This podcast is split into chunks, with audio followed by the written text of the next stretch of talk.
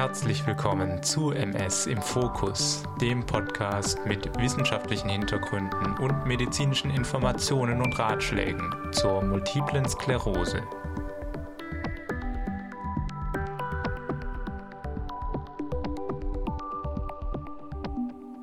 Einen wunderschönen guten Tag, liebe Hörerinnen und Hörer von MS im Fokus. Für alle neuen Hörer, schön, dass ihr zu diesem Podcast gefunden habt. Wir machen hier alle möglichen MS-relevanten Themen durch. Dabei stelle ich vor allem die ärztliche und wissenschaftliche Perspektive auf die Dinge dar, die ich im Rahmen meiner Tätigkeit in der Neurologie und Forschung gewonnen habe. Ziel ist aber, dass ihr eure Erkrankung oder die Erkrankung eurer Liebsten besser verstehen könnt und sie damit besser bewältigt. Wir sind aktuell bei der Fatigue gelandet. Und in der letzten Episode habe ich viel Zeit darauf verwendet, zu beschreiben, was Fatigue eigentlich ist und was für Ursachen wir dahinter vermuten. Dabei standen im Zentrum die primären und sekundären Ursachen für die Fatigue. Falls ihr Teil 1 noch nicht gehört haben solltet, lohnt es sich damit anzufangen. Für die treuen Hörer, die schon mit der letzten Episode vertraut sind, willkommen zurück. Heute geht es weiter mit einer weiteren hilfreichen Einteilung, einer wichtigen Abgrenzung und dann ganz wichtig den Maßnahmen, die wir gegen Fatigue in der Hand haben. Und los geht's. Vielleicht sind bei euch nach meiner Einleitung zur Fatigue in der letzten Episode ein paar zentrale Fragen offen geblieben. Ich persönlich frage mich zum Beispiel selber immer, warum wir so viele unterschiedliche Probleme über einen Kamm scheren und alle Fatigue nennen. So haben manche MS-PatientInnen das Problem, dass sie bei sitzender Tätigkeit, wo sie sich konzentrieren müssen, ganz schnell schlapp machen oder sich erschöpft fühlen. Das kann beim Sudoku der Fall sein oder eben auch beim Lernen oder Arbeiten. Auf der anderen Seite berichten manche davon, dass Fatigue für sie eher bedeutet, dass sie in ihren Bewegungen ungeschickt, ja beinahe tollpatschig werden und das je stärker diese Erschöpfung ist und dass sie diese Schlappheit wirklich ganz tief in ihren Muskeln spüren können. Und deswegen ist in solchen Phasen alle körperliche Aktivität nur sehr eingeschränkt möglich. Diese beiden Fälle sind zwei recht verschiedene Dinge, wie ihr seht. Einerseits eine Fatigue, die sich auf die Konzentration, die Möglichkeit zum Fokussieren, vielleicht auch das Gedächtnis oder die Entscheidungsfähigkeit auswirkt. Und auf der anderen Seite eine Fatigue, die den Körper betrifft, Bewegungen limitiert, Ausdauer reduziert und tief in den Muskeln sitzt und eventuell sich auch auf die Koordination auswirkt. Diese unterschiedlichen Gesichter sind schon seit langem bekannt, sodass sich Fatigue-ForscherInnen und Behandler nun immer häufiger eine Einteilung zur Hilfe nehmen. Und zwar die Unterscheidung in kognitive Fatigue auf der einen Seite und motorischer Fatigue auf der anderen Seite. Man kann einigermaßen ausgestanzt vor allem eine Sorte davon haben oder häufiger auch beide Sorten, wobei eine dominiert. Es gibt auch spezielle Testfragebögen, die eine solche Einteilung besser vornehmen lassen. Vielleicht haben eure Behandler schon einmal so etwas bei euch eingesetzt. Insgesamt sind diese Fragebögen leider auch die einzigen Messinstrumente, um die Fatigue etwas genauer zu analysieren. Es gibt aktuell keinen Test, der biologische Parameter messen kann und daraus den Schweregrad der Fatigue ablesen kann. Sozusagen eine Art Blutdruck nur für Fatigue. Das gibt es leider nicht, wäre aber wichtig aus drei Gründen. Erstens kann man mit genaueren Messwerten eine Behandlung und den Behandlungserfolg besser kontrollieren. Zweitens geben solche objektiven Tests auch Informationen für die Außenperspektive. Was ich damit meine, ist, dass für andere Menschen es immer schwierig ist, ein Symptom nachzuvollziehen, das man nicht sehen kann. Das schließt auch eure erfahrenen Behandler mit ein, die allein basierend auf euren Erzählungen das Problem eingrenzen müssen, ohne jegliche Messwerte. Bitte versteht das auch nicht falsch, damit meine ich nicht, dass einem nicht geglaubt wird, aber es gibt eine weitere Perspektive, nämlich die Perspektive des Messwerts, die das Bild ergänzen kann. So wie wir bei den Schüben das Erleben des Patienten haben plus das MRT-Bild. Und der dritte Grund ist das Vermischen. Damit meine ich, dass wir es oft schwer haben, unterschiedliche Gefühle und Symptome, die wir spüren, voneinander zu trennen. Manchmal ist das auch schlichtweg unmöglich, weil sie verflochten sind. Ganz konkret können zum Beispiel depressive Gedanken sich mit Fatigue vermischen. Und ich habe ja schon beim letzten Podcast über die sekundären Fatigue-Ursachen gesprochen und Depression ist da ganz vorne mit dabei. Wenn man eine depressive Episode hat, dann fällt einem oft jegliche Aktivität schwer.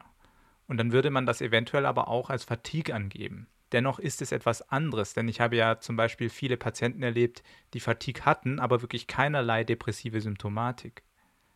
Für eure Behandler ist es natürlich total wichtig, genau zu wissen, was los ist, denn eventuell kann man ja eine Depression medikamentös noch therapieren. Zusammengefasst ist also die Fatigue nicht das einfachste Thema in der Arztpraxis. Leider gibt es hier noch kein Patentrezept in der Quantifizierung und damit in der Behandlung. Mir ist nur wichtig, dass ihr als diejenigen, die darunter leiden, seht, dass die Behandler versuchen, so gut wie möglich nachzuvollziehen, was Sache ist. Aktuell sind auch mehrere Untersuchungsmethoden in Entwicklung, die hochmoderne technische Ansätze benutzen, zum Beispiel eine Bewegungsanalyse mittels Infrarotkameras oder der Smartphone-Sensoren sowie die genaue Erfassung der Augenbewegung. Damit könnte man vielleicht irgendwann Aspekte, insbesondere der motorischen Fatigue, quantifizieren. Und auch für die kognitive Fatigue gibt es Testmöglichkeiten in Entwicklung. Insgesamt wird die kognitive Testung in Zukunft noch eine größere Rolle einnehmen. Warum das wichtig ist und was es überhaupt mit Störungen der kognitiven Funktion auf sich hat, dazu kommt bald auch noch eine Podcast-Folge raus. Versprochen. Nachdem wir nun kognitive und motorische Fatigue unterscheiden können, gibt es noch eine wichtige Abgrenzung zu machen, die für die Behandlung relevant ist. Und zwar ist es die Unterscheidung zwischen Fatigue und Schläfrigkeit. Denn Schläfrigkeit und genauer gesagt Tagesschläfrigkeit kann ein alarmierendes Zeichen von Schlafstörungen sein und oder Störungen der inneren Uhr. Und diese Probleme sollte man, unabhängig von der MS-Fatigue, untersuchen und eventuell behandeln. Vielleicht habt ihr schon einmal von sogenannten Schlaflaboren gehört, wo man verschiedene Parameter untersucht, während ein Patient schläft. Hier können wertvolle Erkenntnisse entstehen über euren Schlaf und Dinge, die ihn so stark verschlechtern, dass man von einer Störung sprechen kann. Ihr erinnert euch an die sekundären Fatigue-Ursachen und genau wie die Depression hat natürlich Schlaf sehr viele Verbindungen mit MS und Fatigue. Im Schlaflabor kann man einige Messungen machen und hier gibt es auch durchaus Dinge, die eventuell ganz unabhängig von der MS ablaufen. Wie definiert man also die Tagesschläfrigkeit? Grundsätzlich ist es eine Neigung, in alltäglichen Situationen einzunicken. Das kann mal hier und da gelegentlich passieren. Aber wenn man mehrfach täglich einschläft oder zum Beispiel Sekundenschlaf in unüblichen Situationen hat, wie zum Beispiel im Gespräch mit anderen, dann kann das ein starkes Zeichen sein, dass etwas nicht stimmt. Damit ihr schauen könnt, ob das eventuell auf euch zutrifft, gibt es einen standardisierten Fragebogen, den ihr mal ausfüllen könntet. Und zwar ist das die sogenannte Epworth Sleepiness Scale. Ihr findet einen Link in den Show Notes, wo ihr das mal testweise ausfüllen könnt.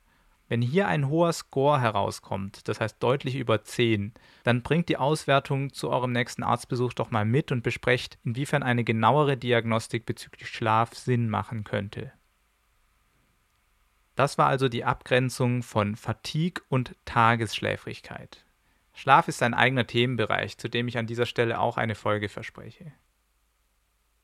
Dafür kommen wir jetzt ein wichtiges Stück weiter in Richtung Praxis, und zwar Praxis im Umgang mit der Fatigue. Und ich glaube, es ist an der Zeit, hier mal potenzielle Ziele und den Möglichkeitsraum aufzutun.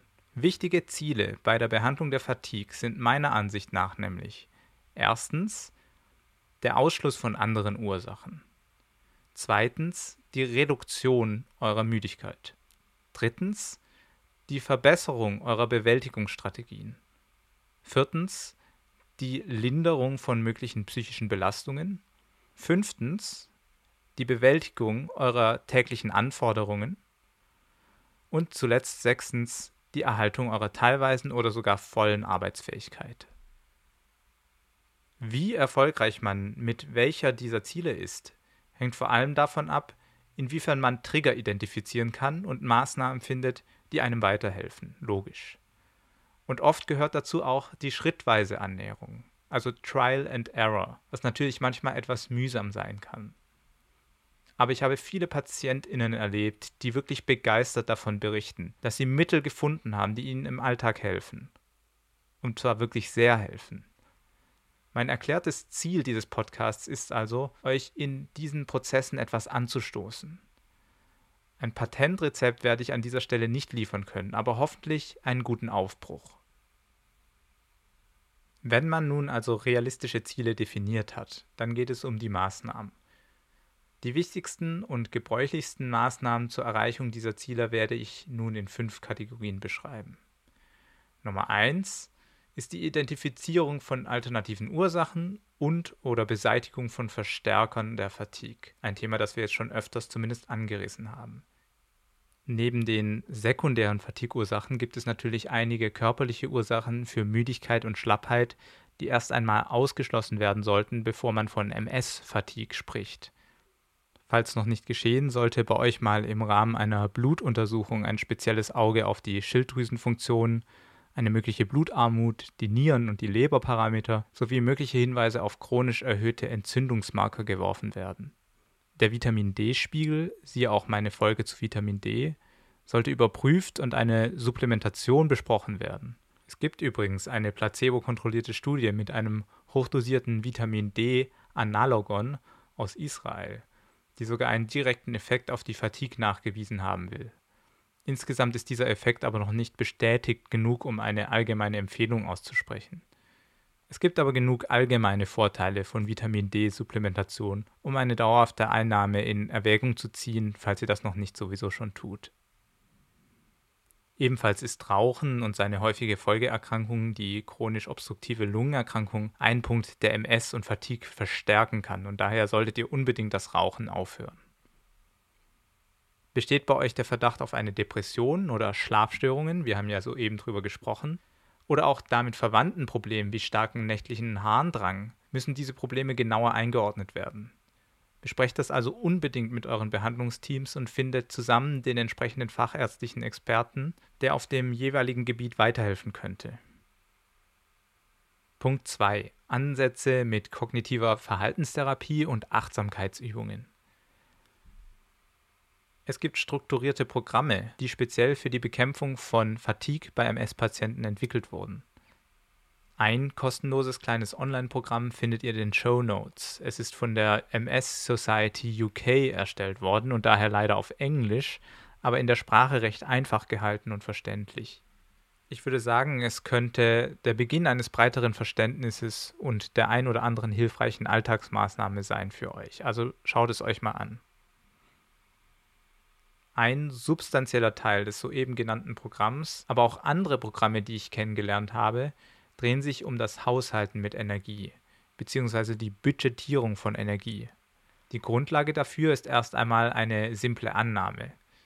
Wenn man die eigene Energie und Kraft als endlich begreift, dann muss man, so wie bei jeder Batterie, sobald man bei 0% angekommen ist, sich sofort eine Auszeit nehmen, um wieder aufzuladen. Wenn man es aber schaffen würde, im Tagesverlauf hier und da die Batterie stückchenweise nachladen zu können, dann hat man letztendlich mehr Energie in Reserve. Weil es aber ein schmaler Grat ist zwischen dem rechtzeitigen Aufhören einer Tätigkeit zum Nachladen und dem Einsetzen einer lähmenden Müdigkeit, ist hier im Alltag eine gute Strategie gefragt. Mittels kleinen Hilfsmitteln wie zum Beispiel Aktivitätstagebüchern und Planungshilfen werden wichtige Erkenntnisse gewonnen. Weiter geht es darum, wichtige Stressoren und ungünstige Routinen im Alltag zu identifizieren. Dazu braucht man gute Rückzugsorte, um das Beste aus der Me-Time, also der Zeit mit sich selbst zu machen und Energie zu schöpfen. Denn wir haben zwar alle eine grobe Vorstellung davon, was uns gut tut und was wir gerne machen, und auf der anderen Seite wissen wir auch, was uns anstrengt und wo wir unnötig Kraft verlieren. Aber manchmal muss man diese Erkenntnisse wirklich explizit aussprechen können. Und dann kann man planerisch aktiv werden und findet vielleicht die ein oder andere Sache, die man priorisiert, wie zum Beispiel die Treffen mit Menschen, die einem gut tun. Und andererseits identifiziert man vielleicht auch Dinge, die man gut an Freunde, Familie oder Nachbarn delegieren kann. Denn euer Umfeld ist eventuell mehr bereit, euch zu helfen, als ihr glaubt. Man muss sich aber eben auch trauen zu fragen. Ich habe jetzt nur ein paar Denkensweisen und Hilfsmittel angerissen, die in solchen Programmen ausführlich und Stück für Stück beschrieben werden. Zusammengefasst geht es bei diesem Programm also vor allem darum, eure Energie mal im Zusammenhang zu analysieren und planerisch einzusetzen, um einen fatigue geprägten Alltag zu meistern. Und das hat schon vielen Patientinnen wirklich geholfen. Damit verwandt, aber nicht das gleiche, sind klassische Ansätze von Achtsamkeitsübungen und Meditation. Viele hilfreiche Methoden wurden eventuell gar nicht mal speziell für MS konzipiert, aber funktionieren trotzdem super, wie ich von Patientinnen mitbekommen habe. Ich würde mich jetzt zu weit aus dem Fenster lehnen, wenn ich sage, ich bin hier gut eingearbeitet. Allerdings werden solche Ansätze durchaus auch in der wissenschaftlichen Literatur diskutiert und ich halte ganz persönlich sehr, sehr viel davon. Wahrscheinlich sind einige von euch schon komplett drin in dieser Welt und ich bin auch gespannt, von euren Erfahrungen damit zu hören. Aber was ich dazu sagen möchte, ist, ich bin sicher, dass Achtsamkeit und Meditation zu einer guten Fatigue-Behandlung mit dazugehören. Das trifft insbesondere dann zu, wenn ihr Komponenten von Angst und Stress an euch merkt. Wir haben die beiden ja schon als sekundäre Ursachen für Fatigue angerissen. Ich hoffe also, meine Bildung in dieser Hinsicht zu verbessern und in Zukunft noch einmal detaillierter darüber sprechen zu können. Aber wenn ihr in diese Richtung voranschreiten wollt, dann sucht euch doch zumindest aus dem reichhaltigen Angebot mal eines aus, sei es ein Online-Kurs, eine Meditations-App oder ein Kurs in der Volkshochschule. Noch besser, probiert doch einmal ein ganzheitliches Fatigue-Programm aus. Diese gibt es als Vorortveranstaltungen, wo geschulte MS-Nurses oder Psychotherapeuten einem eine Fülle an guten Werkzeugen an die Hand geben. Gerade an den MS-spezialisierten Rehabilitationskliniken werden solche Kurse gerne einmal angeboten. Ansonsten fragt mal bei euren NeurologInnen nach, vielleicht wissen sie ja von einer solchen Möglichkeit. Im persönlichen Umgang kann man natürlich noch einmal eine Menge lernen. Es gibt seit neuestem aber auch ein digitales Programm für MS-Patienten mit Fatigue, genannt Elevida. Hierzu habe ich bisher noch nicht allzu viel gehört, aber man kann es ja auch mal ausprobieren. So, damit sind wir nun bei den nächsten Behandlungsstrategien angekommen und die müsst ihr euch in Großbuchstaben vorstellen. Punkt 3. Aktivitätsbasierte Maßnahmen, kurz Sport. Es gibt sowohl Studiendaten als auch viele, viele persönliche Geschichten, die mir sagen, dass Bewegung große Auswirkungen auf die Fatigue hat.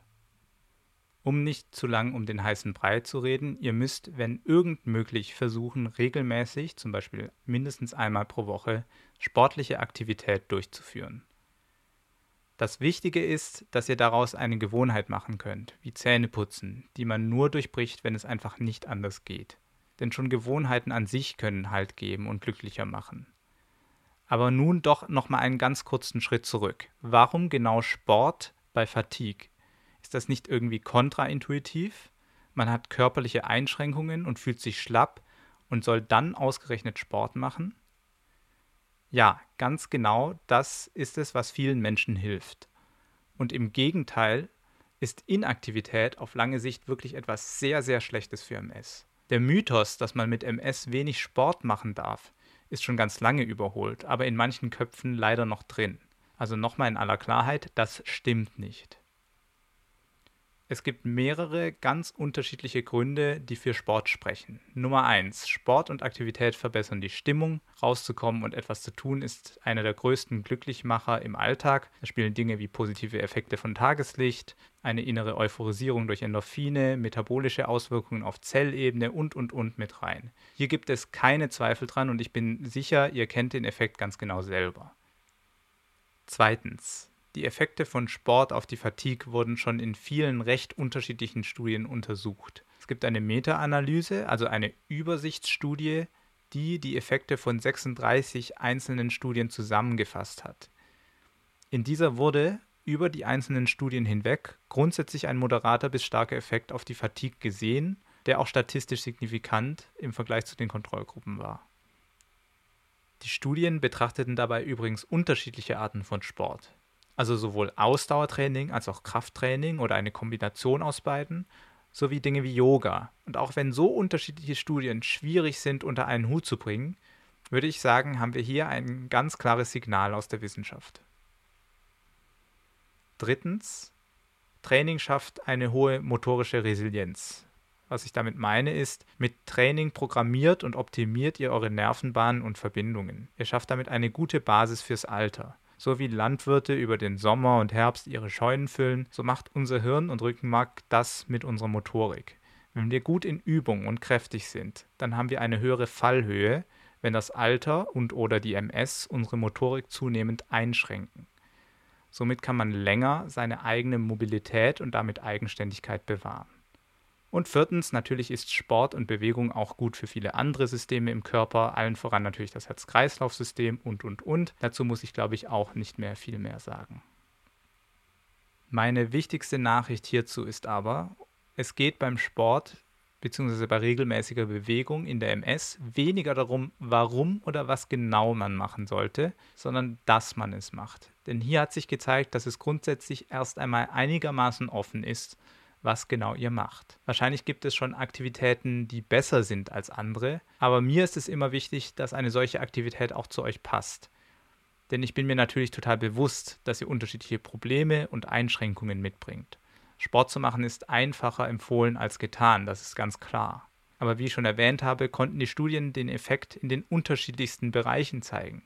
Sowohl beim Ausdauertraining als auch bei der Muskelstärkung, aber auch bei beliebten Techniken wie Yoga. Warum soll denn nicht eure Lieblingsaktivität mit dabei sein? Ihr selber seid der wichtigste Faktor für das Gelingen dieser Therapie, also muss sich die Therapie auch an euch ausrichten. Was macht euch am meisten Spaß? Was lässt sich mit dem Alltag vereinen? Gibt es ein spezielles Verletzungsrisiko, vor dem ihr Angst habt? Bei welchem Sport überhitzt ihr euch nicht? Das sind alles Faktoren, die ihr für eure Situation klären müsst. Ein Hörer dieses Podcasts schrieb mir die Tage, dass er zum Beispiel das Rennradfahren für sich entdeckt hat. Und er macht das sogar in der Sommerhitze, denn durch den Fahrtwind bleibt er gut gekühlt. Danach spürt er tagelang so gut wie keine Fatigue. Andere haben mir vorgeschwärmt, wie gut Schwimmen ist, weil es auch immer eine Kühlung mit dabei hat und sie keine Sorge vor Stürzen haben. Insgesamt waren übrigens Stürze in den vorhin genannten Studien kein zentrales Problem. Also als kleines Fazit, los geht's, nicht lange warten, sondern die Gewohnheit gleich setzen. Man muss ein paar Wochen bis Monate eisern durchziehen, bis man in positiver Hinsicht abhängig wird. Dann hat man es in gewisser Weise geschafft, denn dann bleibt man meistens zumindest dran. In einer Episode zu Sport und Bewegung werden wir in der Zukunft auch nochmal ein paar wissenschaftliche Hinweise genauer anschauen. Da freue ich mich jetzt schon sehr drauf. So, damit haben wir einen ganz wichtigen Pfeiler der Fatigue-Therapie bearbeitet. Es kommen noch zwei Punkte. Viertens physikalische Anwendungen. Bei hitzebedingter Müdigkeit kann die Anwendung von Kühlgeräten gute Dienste leisten. Damit meine ich Klimatisierung, Kühlkleidung, ein kühles Bad, Eisbeutel, was eben zur Hand ist. Wenn es also ganz schlimm ist, kann eine halbe Stunde solcher Maßnahmen das Problem für mehrere Stunden unterdrücken und beseitigen. Ebenfalls hat ambulante Physiotherapie in vergangenen Studien positive Auswirkungen auf Fatigue-Symptomatik gezeigt. Und zum Schluss noch Punkt 5, die Medikamente. Es gibt pharmakologische Mittel, die wir Ärztinnen manchmal bei Fatigue empfehlen oder zusammen mit Patienten ausprobieren. Das sind vor allem Neurostimulatoren wie Amantadin und Modafinil und dann auch das Fampiridin oder verwandte Präparate.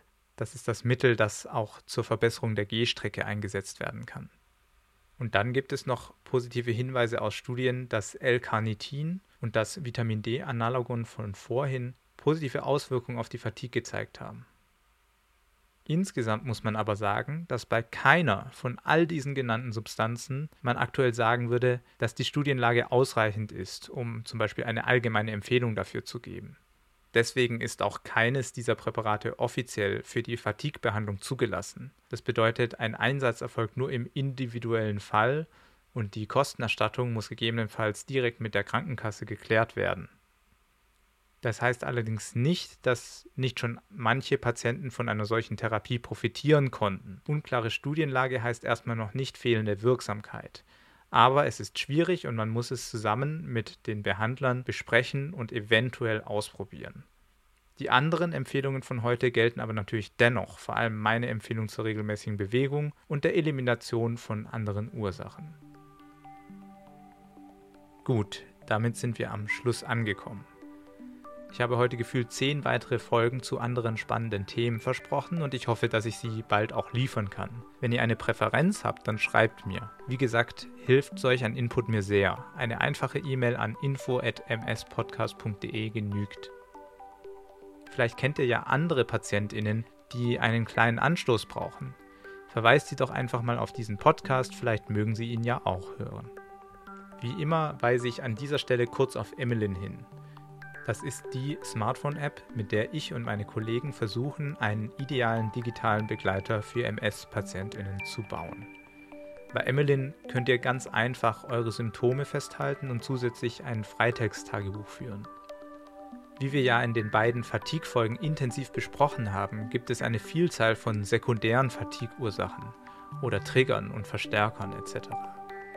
Wenn ihr ein bisschen mehr über eure Symptome und Aktivitäten Buch führt, könnt ihr eventuell genau diese Probleme besser identifizieren. Emmeline ermöglicht zum Beispiel auch, die lokale Temperatur bei euch oder eure gelaufenen Schritte durch einen Klick einzulesen und auf eure Symptomdiagramme zu überlagern. Damit ist euch hoffentlich ein gutes Werkzeug zum Verständnis eurer eigenen Erkrankung an die Hand gegeben. Und natürlich entwickeln wir immer weiter. Also schaut mal in Emmeline rein, die App gibt's kostenlos in den App Stores. Dann kann ich nur Tschüss sagen und bis zum nächsten Mal.